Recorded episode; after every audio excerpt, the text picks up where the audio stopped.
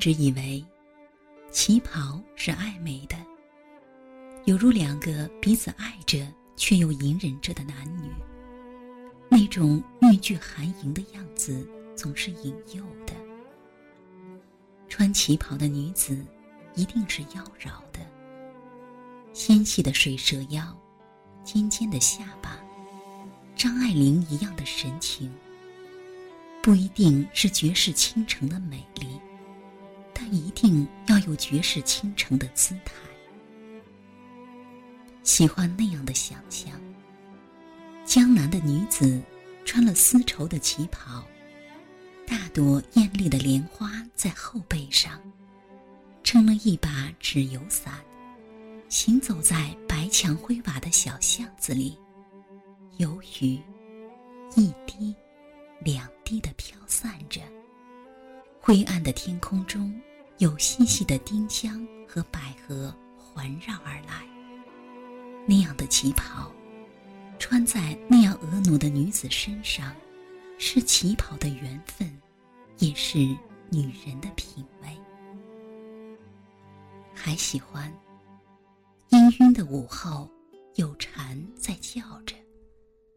红了樱桃，绿了芭蕉，熏香炉里是迷人的妖香。穿了旗袍的女子，袅袅地从亭子里穿过灰扑扑的大井到书房去。打开了发黄的线装书，细长而苍白的手翻着旧的故事。那里面写着：“良辰美景奈何天，赏心别事谁家院。”无端的伤感着。有着自己莫名其妙的心事，这样的女子总是古典的。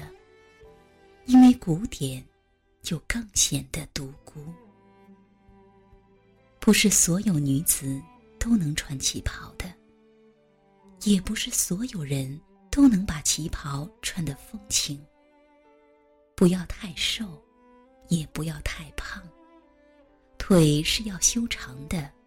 腰是要纤细的，十足的性感里要有三分的柔软和引诱。坏女人穿上它，要更显得风情万种；好女人穿上，更加妩媚动人。没有比旗袍更挑剔女人的身材。没有办法，谁让旗袍美丽到？这样倾城倾国呢？况且，它还有几丝不食人间烟火的气息，在暧昧与引诱之间，旗袍是女人吸引男人最好的武器。没有女人能抵抗旗袍的美丽。我的朋友小妖是一个喜欢旗袍的女子。喜欢到极致。打开衣橱是满柜子的旗袍，她亦是穿旗袍最好的人选。人爱美，身段窈窕，眉眼间有小狐狸的风情，举手投足间全是万人迷的派头。书里的女子，最适合穿旗袍的，当然是《倾城之恋》里的白流苏。我想象了半天，如果是拍电影，谁来演最合适？还是得给张曼玉演这种悲鸣的小狐狸胚子，舍她其谁？《花样年华》中苏丽珠就是例子，几十套旗袍穿下来，满大街都是旗袍，这是旗袍的悲哀。十五六岁时，疯狂的迷恋上旗袍。虽然知道它并不适合我，我高而且瘦，宽大休闲的衣服最适合，比如牛仔裤和白衬衣。但并不妨碍我喜欢旗袍，因为旗袍里面的种种纠缠，是一个女子对暧昧的纠缠。终于慢慢大了，我去杭州，想到的是要买一件旗袍。因为太喜欢，所以挑花了眼。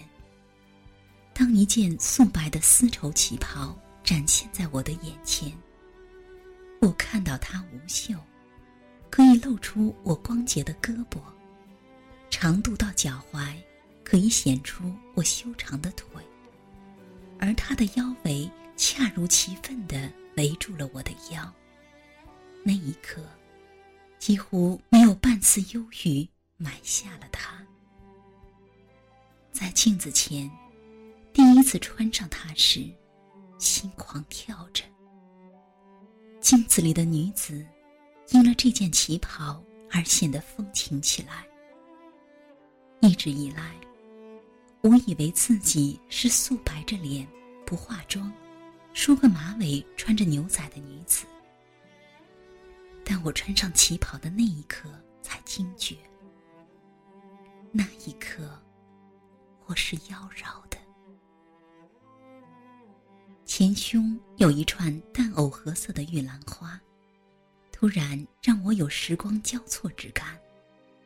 自己就是那三十年代的故人，踩着蔷薇处处开的舞步，和自己喜欢的男人跳着慢三。这样的想象总让现实出现疏离。因为太喜欢，所以一直舍不得穿，一时没有机会去穿。无疑，穿上它是不合适的。就像有些爱情，看着合适，真到一起未必合适。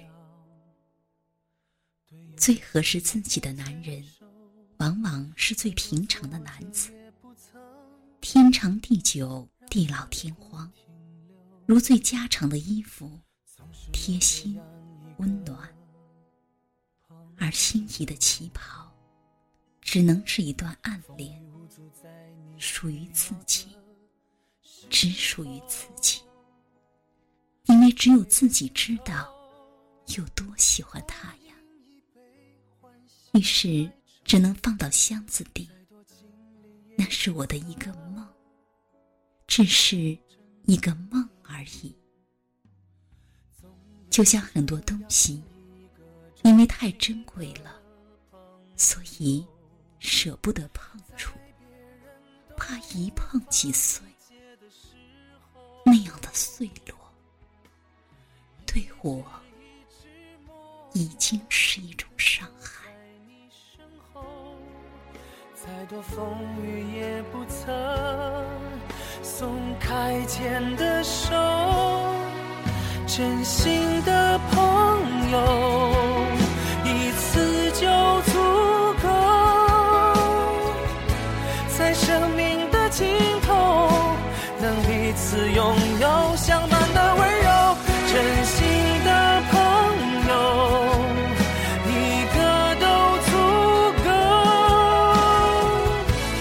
生命的尽头能彼此挽留不舍的守候。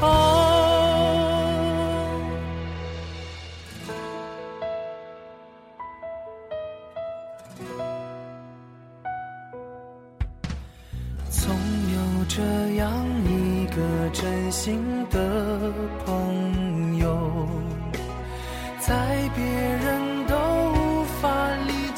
的时候。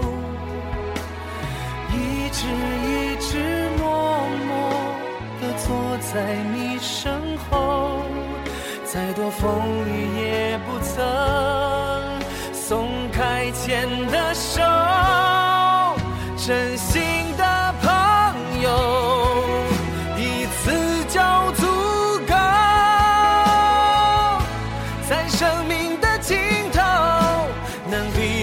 拥有相伴的温柔，真心的朋友，一个都足够，在生命的尽头，能彼此挽留，不舍的守候。能彼此挽留。